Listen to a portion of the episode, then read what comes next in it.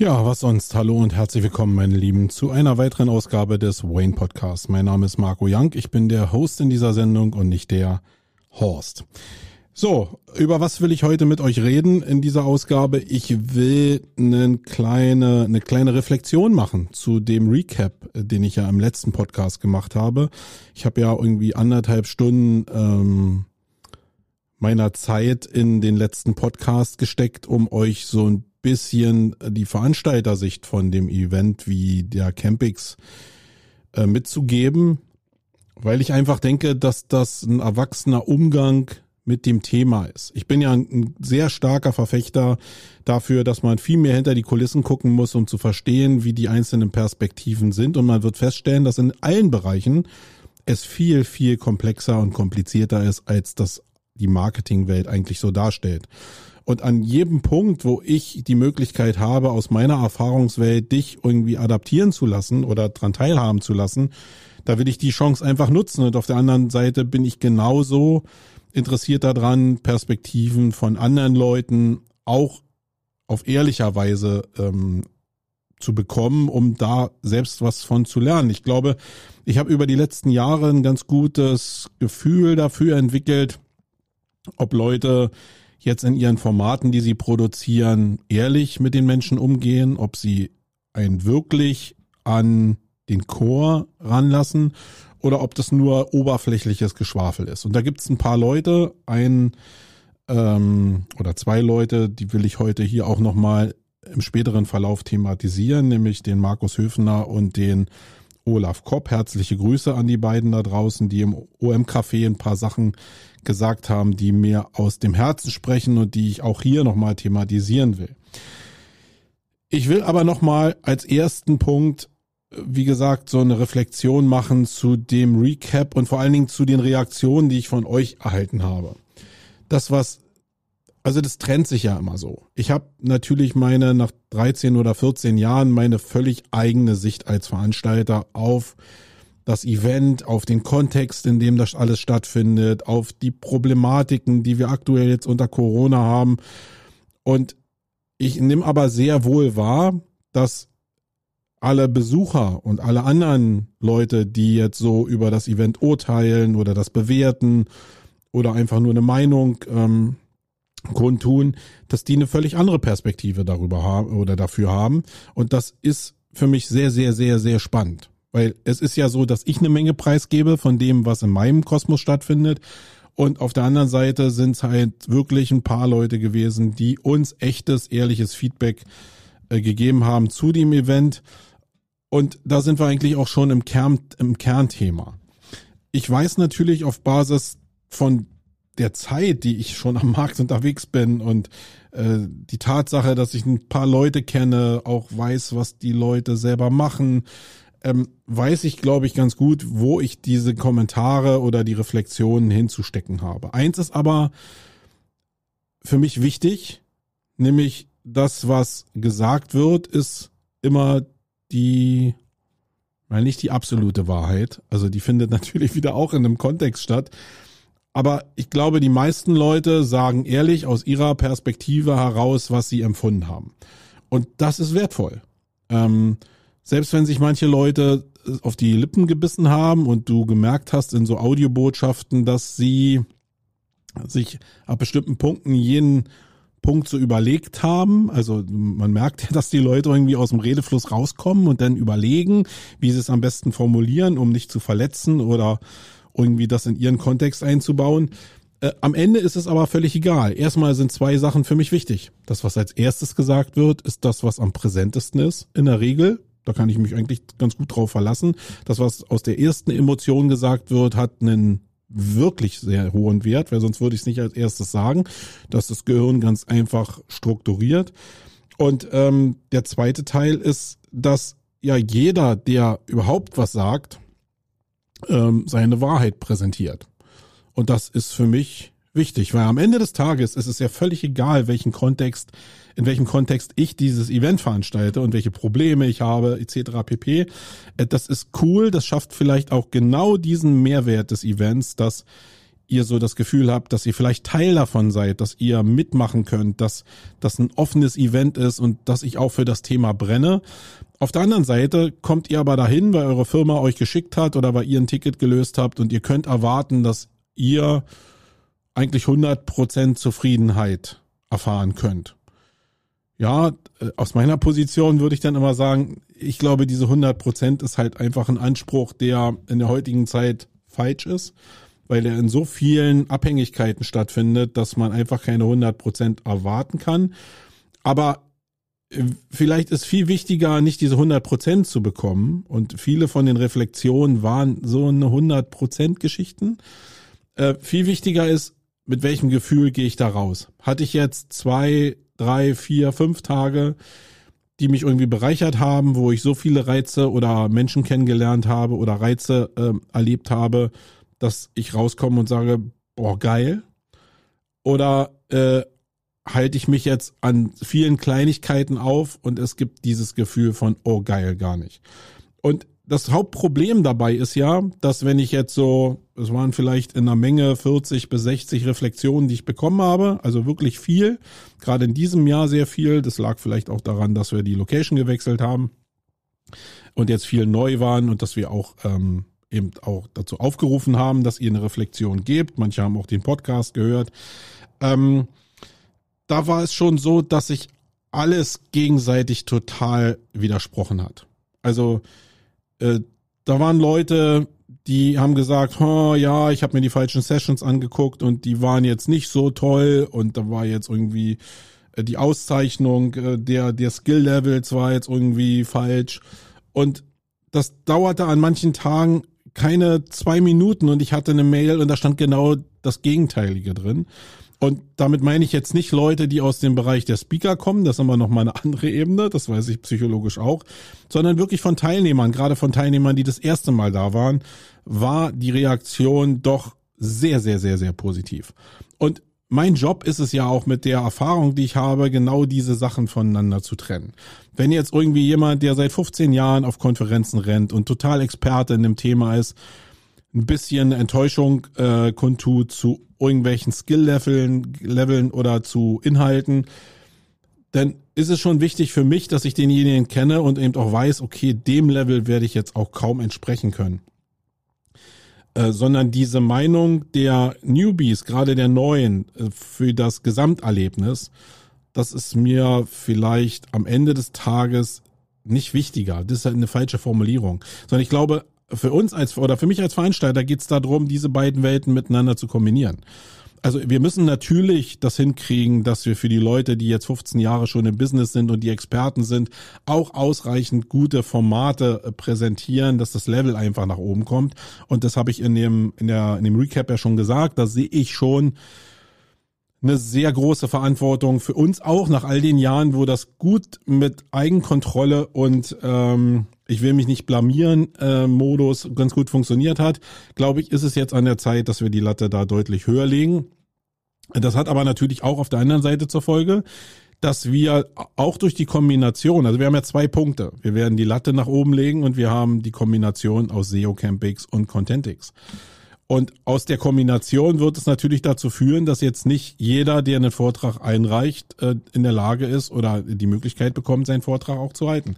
Sondern wir werden das schon, oder ich persönlich, äh, am Kern hängt's ja an mir, meine, Erfahrung, meine Erfahrung wird ja gematcht mit dem, was ich da in das Programm reinlasse, wird die Hürde höher sein.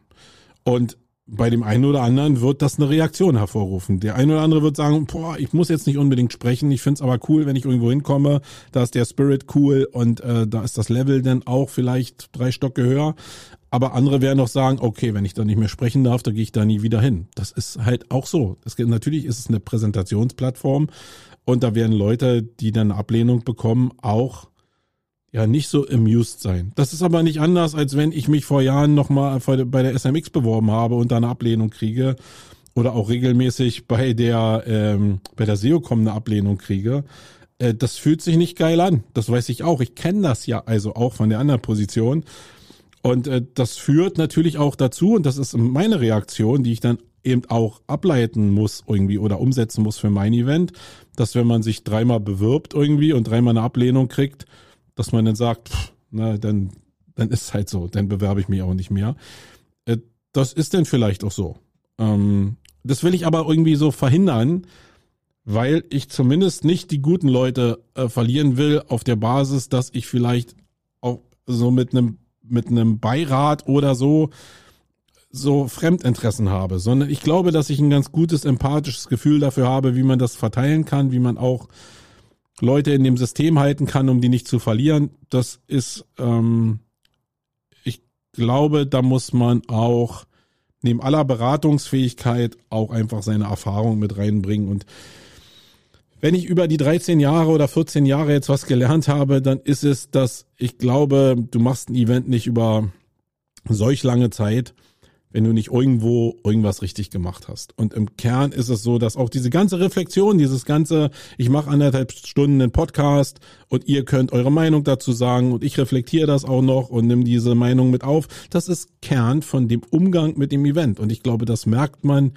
in dem Umgang, in dem authentischen Umgang und das merkt man auch dem Event an. Äh, und da befinde ich mich halt in Konkurrenz mit sehr vielen anderen Events da draußen, die das Thema doch sachlicher angehen äh, weil sie eine andere Gemengelagen in ihren Unternehmen haben. Und da ist auch nicht schlimm dran, sondern ist so, wie es ist. Das Event ist 100% eigentlich ich. Und ich glaube, das ist auch ein Teil des Geheimnisses. Ich habe euch ja letztes Jahr gesagt, also wie gesagt, nochmal danke dafür, dass ihr die ganzen Reflexionen gegeben habt. Ich werde es am Ende in vielen Bereichen selbst entscheiden. Ich glaube, ich habe da ein gutes Bauchgefühl. Äh, die Entscheidung treffe ich aber auch auf Basis der Reflexion. Aber wenn ihr gehört hättet, wie viel unterschiedliche Perspektiven, die sich alle gegenseitig widersprechen, äh, ich äh, bekommen habe, dann äh, am Ende muss ich selbst entscheiden und auf mein Bauchgefühl hören, äh, weil das geht sonst gar nicht, dann wird man ja irre. ja.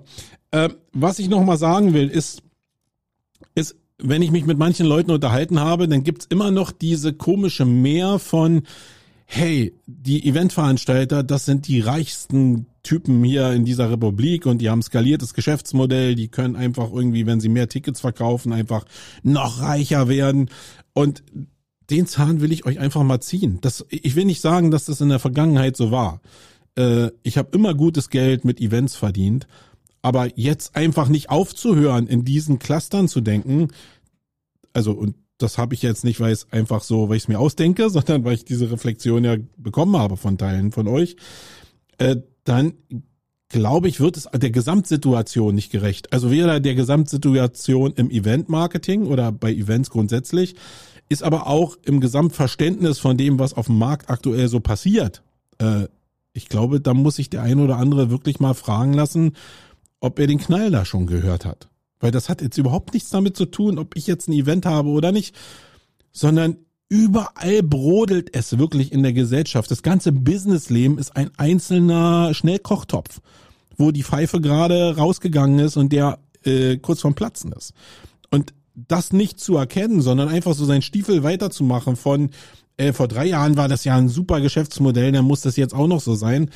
Äh, das ist grundsätzlich falsch von der von von der Denke her. Und leider ist es bei so vielen Leuten so, dass ich glaube, dass wir in Deutschland so uns auf den Weg gemacht haben. Äh, wirklich, dass so im Mindset irgendwie was passiert. Aber viele, gerade die, die so aus Bereichen kommen, wo es die letzten zwei Jahre digital auch super funktioniert hat, die werden sich noch ganz schön umgucken. Und ich habe das Gefühl, dass das eigentlich das Problem ist.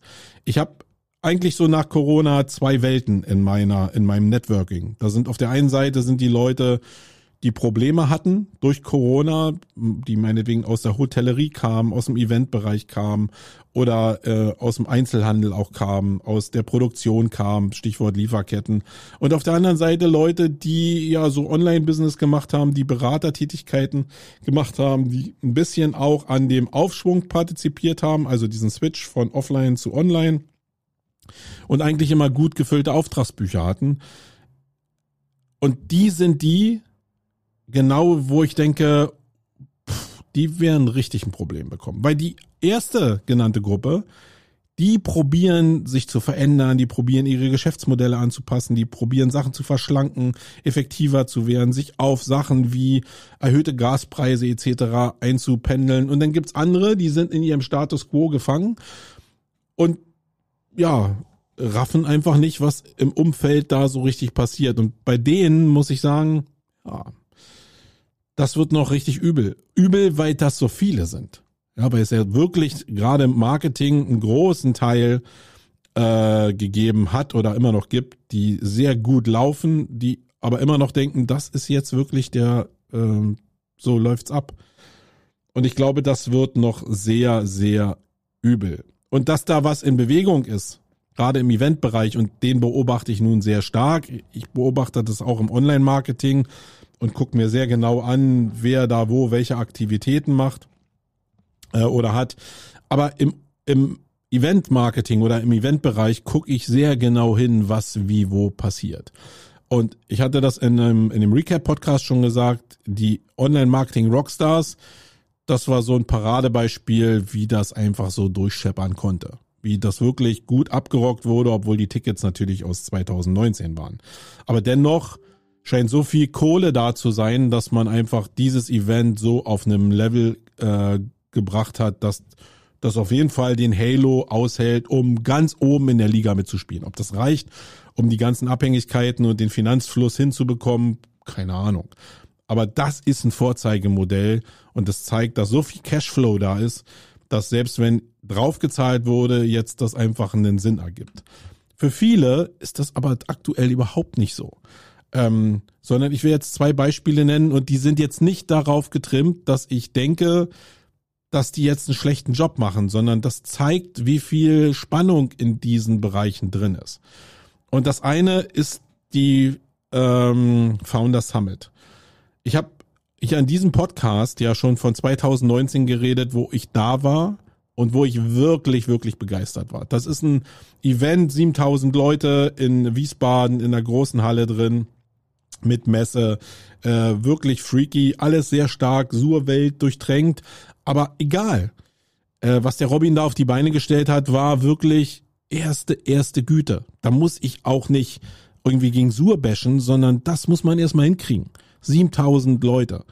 Und jetzt ist es aber in diesem Jahr so, dass ich ja Tickets schon in 2019, glaube ich, gekauft hatte für mich und mein Team, weil ich da wieder hin wollte. Klar, Halo und war ein cooles Event. Warum soll ich da jetzt nicht hin? Ja, und jetzt ist äh, das so, dass wir die Reise planen wollen hier mit dem Team und es gibt noch gar keine Agenda. 32 Tage bevor das Event startet, gibt's noch gar keine Agenda. Das ist so das, wo ich das erste Mal hellhörig werde und denke, hu, ähm, passt das alles so? Also diese Halle muss bezahlt werden, äh, die Speaker müssen bezahlt werden, das alles in Abhängigkeit von den Ticketerlösen, die reinkommen oder von den Sponsorenerlösen.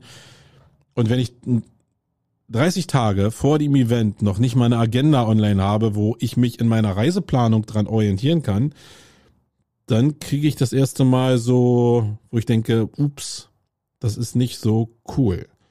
Und dann kam dazu, dass natürlich denn so, also du hast, wenn es super läuft, hinterfragst du ja irgendwie nichts. Wenn es aber irgendwie so ein paar Geschmäckle gibt, die sie nicht so passen, gerade für mich als Veranstalter, dann hinterfrage ich bestimmte Sachen. Der erste Switch war, dass ich geguckt habe, okay, die Veranstalter, die das gemacht haben, hatten eine Eventagentur ähm, und da wollte ich mal reingucken aus einem aus einer anderen Begebenheit und habe festgestellt, dass die Domain zum Verkauf angeboten wird.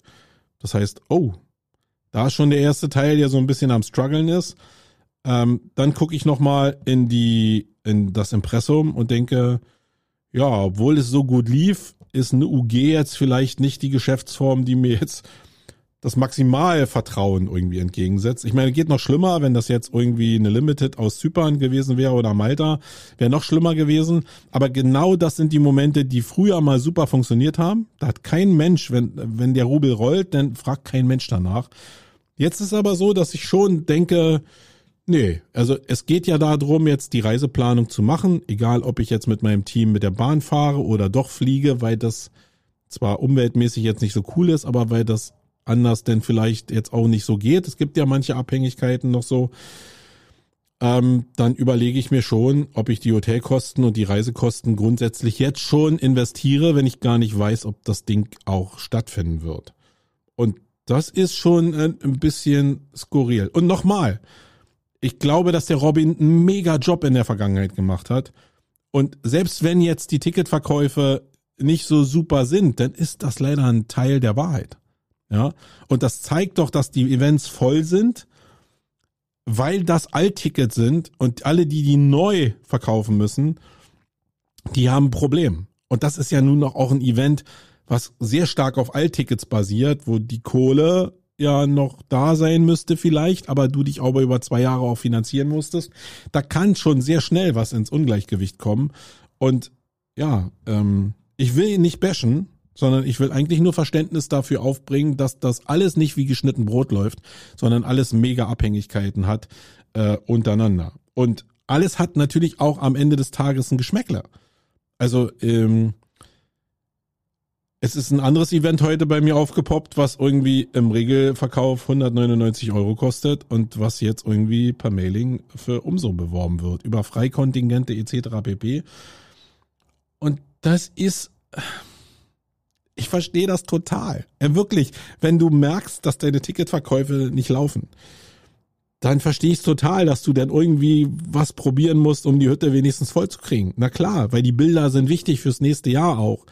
Ähm, aber wie fair ist es denn? Und da sind wieder diese Abhängigkeiten. Leute, die jetzt meinetwegen vor zwei Jahren schon für Geld, also für 200 Euro ein Ticket gekauft haben oder die jetzt vor einer Woche ein Ticket gekauft haben, die dann selbst noch ins Mailing reinkommen und plötzlich das Ding umsonst ist. Wie müssen die sich denn fühlen? Und nochmal, wir hatten das bei der Marketing Underground genauso. Also das war auch eine Sache, wo wir gemerkt haben, die Ticketverkäufe, die laufen nicht so, obwohl wir nur 49 Euro genommen hatten aber dann hast du eine Riesenhalle und hast vielleicht 800 Leute da. Das funktioniert alles insgesamt überhaupt gar nicht. Also sind wir relativ früh umgeschwenkt, auch da kostenfrei das zu machen. Aber wir hatten damals 20 Tickets, glaube ich, verkauft.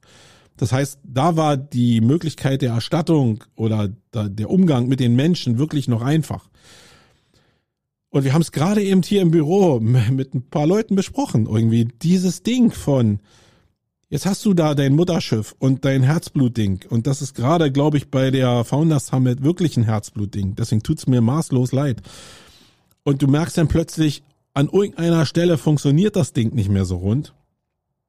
Ähm, dann ist das schon schwer, den Punkt zu finden, dann loszulassen. Weil wir reden hier nicht davon, findet so ein Event statt oder findet das nicht statt, sondern wenn ich die Ticketverkäufe nicht habe, dann muss ich gucken, wo ich die Kohle zumindest herbekomme, um dieses Event stattfinden zu lassen. Da geht's noch nicht mal darum, welchen Füllstand ich an Menschen äh, da habe, sondern einfach, ob es stattfindet oder nicht, weil davon hängt der Bestand und der Ablauf äh, dieses Events ab.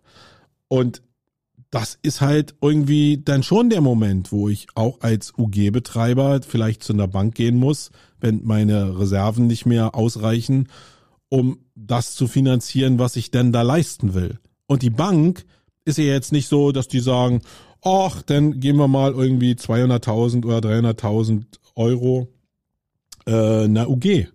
Sondern die werden sagen, ja, das Geschäftskonzept, äh, das leuchtet uns ein aber wir wollen eine Unterschrift von ihnen haben, dass sie privat haftbar sind. Weil wir wollen ja irgendeinen uns dann später wenden können, von dem wir zumindest über eine sehr, sehr lange Zeit äh, uns noch die Gelder zurückholen können. Und dann bist du das erste Mal, obwohl du nur in der UG bist, in der Abhängigkeit drin. Und es ist halt nicht so einfach zu sagen, nö, ich lasse das nicht stattfinden, weil in die Abhängigkeit begebe ich mich nicht, weil das ist Psychologie. Du verlierst dein Baby. Und das kann ich völlig nachvollziehen. Uns ging es zwei Jahre genauso. Und wir hatten jetzt irgendwie letztes Jahr vielleicht, also wir hatten letztes Jahr das Glück, dass wir eigentlich alle Tickets auslösen konnten, alle Altlasten auslösen konnten und auch schon nur die Hälfte eigentlich an, an, an Altlast über den Abbruch damals des Events hatten. Und wir haben in diesem Jahr faktisch ja einen Neuverkauf hingelegt und der lief wirklich respektabel, muss ich wirklich sagen, dafür, dass wir in die neue Location gezogen sind und wirklich sehr, sehr viele Problemstellungen dabei waren, bin ich am Ende des Tages sehr, sehr glücklich darüber, wie es gelaufen ist und wie jetzt auch der Vorverkauf läuft fürs nächste Jahr. Ähm, ja, Aber das ist halt alles nicht einfach. Und mir tun die Leute da wirklich draußen leid, die mit Herzblut diese Events aufgebaut haben und die jetzt natürlich ja nicht davor stehen, weil sie vorher Müll gemacht haben, sondern einfach die Probleme haben, dass Tickets im Neugeschäft wirklich nicht so einfach zu verkaufen sind. Und ähm, das wird viele noch überrollen. Und das ist jetzt nur die Marketing-Bubble. Das betrifft ja alle Events, die da draußen im Endeffekt sind. Das betrifft auch alle, alle Konzerte, die da draußen zurzeit laufen. Das sind alles, müsst ihr euch wirklich fast geben. Äh, das sind fast alles Alttickets. Alles. Ähm, da wird nur Schuld abgetragen zurzeit. Da ist überhaupt gar kein Neugeschäft mit bei. Und wenn wir uns jetzt irgendwie die Entwicklung angucken an Verfügbarkeit, an Personalknappheit, an Energiekosten, dann könnt ihr euch vorstellen, dass ihr zu irgendwelchen Top-Konzerten vielleicht äh, wie den Ärzten oder so als Beispiel, weil wir das hier gerade auch thematisiert hatten, 250 Euro für ein Konzert zahlt und dann könnt ihr euch die Frage stellen, wer das dann macht. Da wird so ein Kern an Enthusiasten dabei sein, aber viele werden sagen, nee, ich muss meine Gasrechn Gasrechnung bezahlen. Ärzte sind erstmal nicht drin. Ähm, ja, warum mache ich das jetzt hier? Ich will euch einfach sensibilisieren, dass in jedem Business, und das hat jetzt nichts mit dem Eventgeschäft zu tun, dass in jedem Business es Abhängigkeiten gibt und dieser bla bla, schnell und hektisch reich, alles ist super sexy und schön Kontext, den gibt es nicht. Den gibt es überhaupt nicht. Es gibt vielleicht Firmen, die ein cooles Produkt haben, wo der Nachfragemarkt für eine bestimmte Zeit sehr, sehr cool ist und die, die dieses Momentum von Skalierung irgendwie nach vorne treiben können.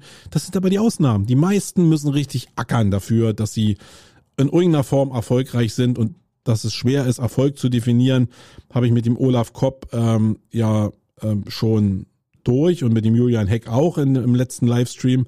Das ist alles nicht so einfach. Und ich will hin zu dieser authentischen Welt von, es ist halt nicht so einfach. Und ja, ob das möglich ist, keine Ahnung. Aber ich will auch nicht aufgeben, sondern ich will das thematisieren. So, äh, das war jetzt nochmal der Recap zu dem Recap faktisch.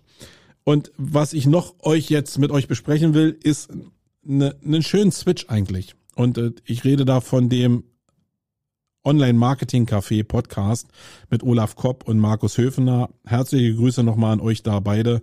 Ich habe zu dem Thema Nachhaltigkeit noch einen Post geschrieben, lieber Markus. Ähm, das konnte ich nicht auf mir sitzen lassen, weil das finde ich wirklich schade, da, dass wir, wir, wir müssen uns gemeinsam in dem Thema Nachhaltigkeit auf den Weg begeben und uns nicht gegenseitig vorwerfen, was wir nicht geschafft haben. Und es gibt auch da so viele Abhängigkeiten, ähm, Stichwort Plastikbecher, äh, wo die Lösung nicht so einfach ist, wie sie da so ist. In der heutigen Zeit geht das nicht mehr. Äh, so einfach ist die Lösung nicht. Weil das Plastik ist ja da. Was mache ich denn mit dem Plastik? Schredder ich das und schmeiße es in den Ozean oder benutze ich es wenigstens nochmal? Also ich glaube, da ist es schwierig, aber ich habe den Podcast natürlich auch noch weiter gehört und abseits von dem äh, Campix äh, Recap, den die beiden auch gemacht haben, ist mir eins sehr, sehr positiv aufgefallen und da ist es eine Sache, wo ich wo ich ja eigentlich schon als Exot seit vielen Jahren darüber rede, wie cool das eigentlich ist, als Suchmaschinenoptimierer ein Verständnis für Contentproduktion zu haben. Und das probier mal jetzt in der Gemeinde der Suchmaschinenoptimierer jetzt irgendwie äh, an Mann zu bringen. Das geht halt überhaupt gar nicht so richtig, sondern die meisten suchen ihr Heil im technischen, in der technischen Optimierung und nicht in der Contentproduktion. Und ich kann mich gut daran erinnern, dass das auch mit den beiden in den letzten Jahren nicht so einfach waren, äh, war.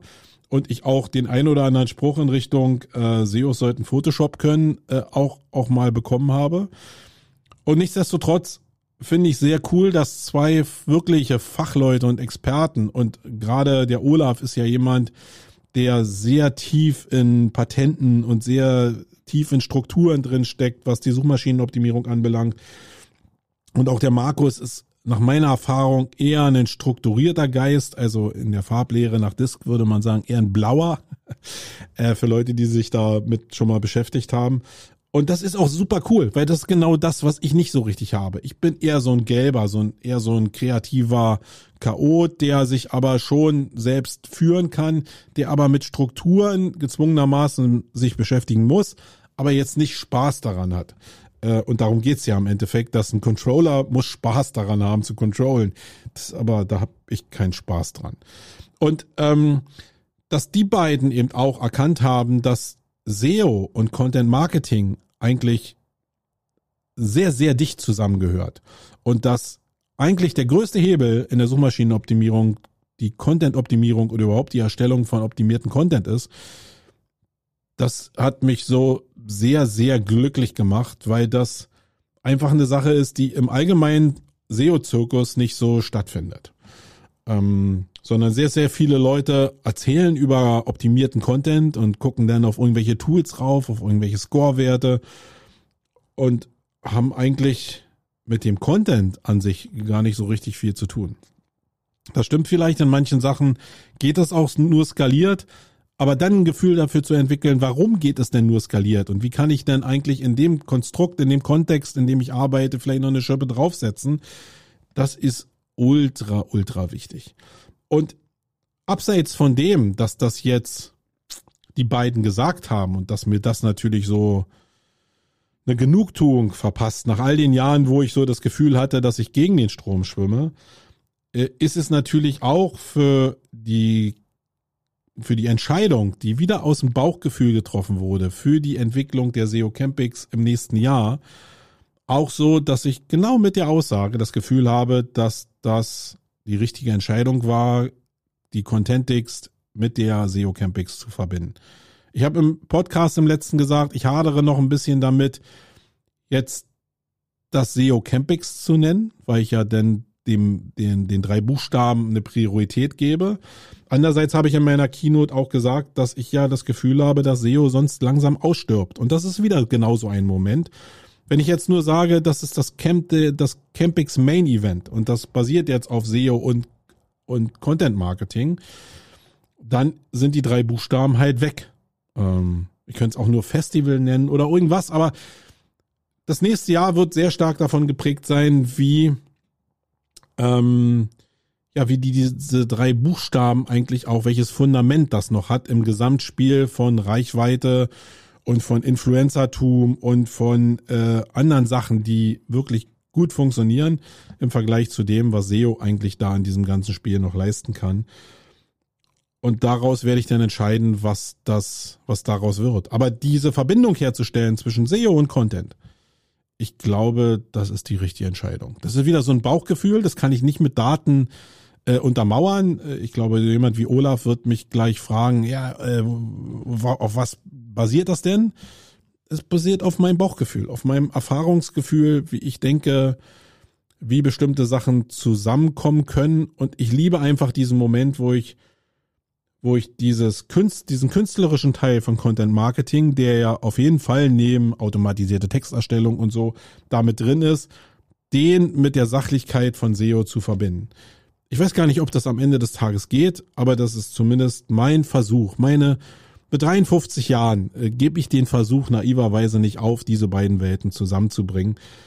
Ähm, ja, weil ich glaube, die müssen irgendwie zusammenkommen. Ich glaube nicht, dass das Heiland darin liegt, automatisierte Texte zu schreiben oder irgendwelche ähm, Deepfake-Gesichter zu machen oder Grafiken zu machen, weil ich irgendwie eingebe Apfel mit Made und dann kommt ein neu gestalteter als uniques Bild ähm, entstehender Apfel mit Made raus. Also das geht mir völlig gegen Strich. Ich glaube, so funktioniert, also so darf die Zukunft nicht aussehen äh, weil sonst können wir uns gleich eingraben. Ja, ähm, ich glaube, dass genau das, was die beiden da thematisiert haben und hört euch diese Ausgabe 3 war es, glaube ich, mal einfach an. Die war wirklich interessant, dass es wirklich darum geht, Skills zu haben in der Content-Produktion, Skills zu haben in Marketing-Disziplinen wie zum Beispiel SEA oder SEO. SEA, glaube ich, da, also da habe ich jetzt im letzten halben Jahr so viel spooky Sachen gehört, also gerade aus dem Agenturbusiness, wo ähm, ich das Gefühl habe, dass SEO eigentlich nur noch ein Anhängsel ist, der mitverkauft wird an SEA oder an PPC, aber nicht mehr als eigenständige Disziplin verkauft wird. Das, da, da sind auch Bewegungen, wo ich denke, pff, Halleluja. Ähm, aber ich glaube, der Hauptfokus, den auch, wenn wir es denn noch SEO nennen, die Leute haben müssen, ist der Hauptfokus auf die Produkte. Ähm, also Content Marketing basiert ja auf dem Produkt und sich mehr mit dem Produkt auseinanderzusetzen, ist, glaube ich, extrem wichtig.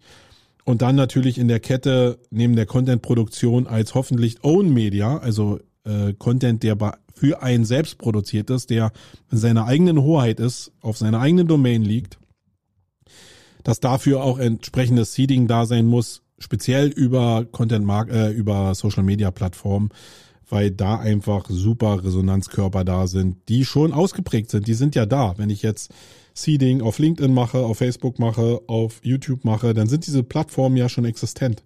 Und ich muss ja nur in Anführungsstrichen dafür sorgen, dass ich die Reichweite akquirieren kann, um da Menschen zu erreichen. Das verbunden mit Community Building, mit Identifikation, mit Produkten. Das geht natürlich nicht auch bei allen Produkten, aber es geht bei sehr, sehr vielen Produkten, wenn man einfach mal darüber nachdenkt, was man alles so machen kann, um Leute mit selben oder ähnlichen Problemen ähm, zusammenzubringen. Und ja, der Versuch, Sales da noch mit anzudocken, ist bei mir im letzten Jahr da gewesen. Den würde ich aber jetzt wirklich nach hinten stellen, weil Sales eine ziemlich zerstörerische Wirkung haben kann, wenn man es so macht, wie die meisten Sales-Jünger das da draußen praktizieren.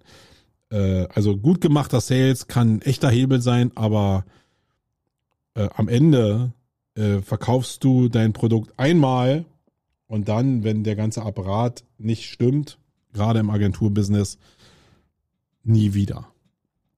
Das heißt, das ist schwierig und viele verkaufen überhaupt gar nicht, weil sie einfach ähm, nicht verstanden haben, dass die Unternehmer, die die Entscheidung treffen, eine bestimmte eine bestimmte Sache einzukaufen, dass die in einem bestimmten Problemkontext stand, stattfinden, der viel komplexer ist, als die Sales-Leute, äh, gerade die, die so jung jetzt da reingepresst werden, überhaupt erfassen können. Da hat Sales eine Menge mit Lebens-, Berufserfahrung, mit Empathie zu tun und das können viele Menschen, können das grundsätzlich nicht. Ich glaube, die Gesellschaft verlernt das auch immer mehr. Und ähm, ja, da bin ich sehr, sehr skeptisch, wie das funktionieren kann.